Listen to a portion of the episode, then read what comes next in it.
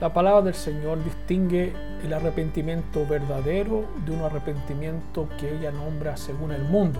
El arrepentimiento verdadero es aquel que produce cambios, nos acerca a Dios.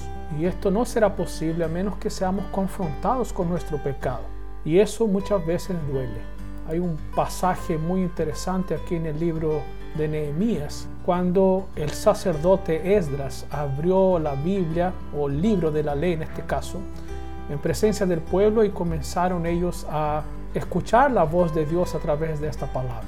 Ellos adoraron al Señor, ellos se humillaron, pero interesante es que a medida que iba leyendo la Biblia y los levitas iban explicándole al pueblo todo lo que significaba cada una de esas palabras, ellos empezaron a llorar. Ellos empezaron a darse cuenta de que su vida estaba tan lejos de Dios, a pesar de que ellos entendían que eran pueblo de Dios.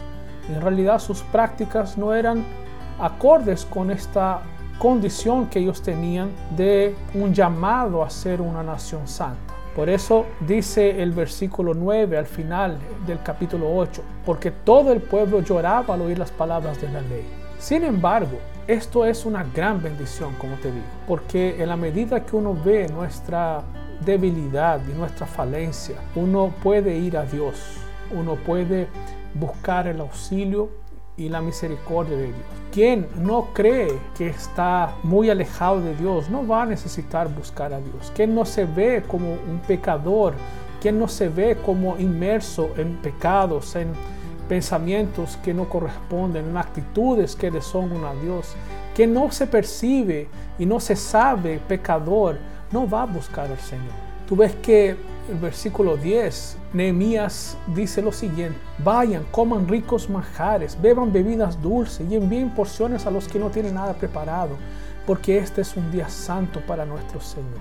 No se entristezcan, porque el gozo del Señor es su fortaleza. En otras palabras, lo que Nehemías está diciendo no es simplemente alegrarlos o consolarlos, no, no lloren.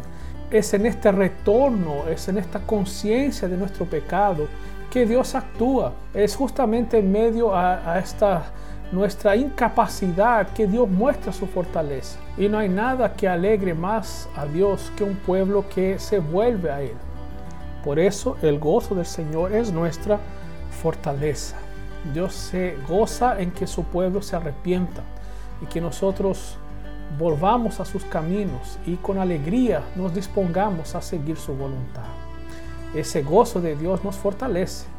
Es el inicio de su trabajo en nuestros corazones y la seguridad de que aquel que comienza lo llevará a cabo para su misma gloria. Así que que la palabra, si ella te confronta, si ella te humilla, da gracias a Dios. No te quedes simplemente con el hecho de, de nuestra incapacidad. No te justifiques diciendo todos somos malos, todos somos pecadores sino que busca al Señor cuando veas que el Señor te confronta en una actitud, en una situación que tú debes cambiar vida. Así que vayas a Él siempre, porque como dice Nehemías, hoy es día de gozo, porque el gozo del Señor es nuestra fortaleza. Que Dios te bendiga. Un gran abrazo.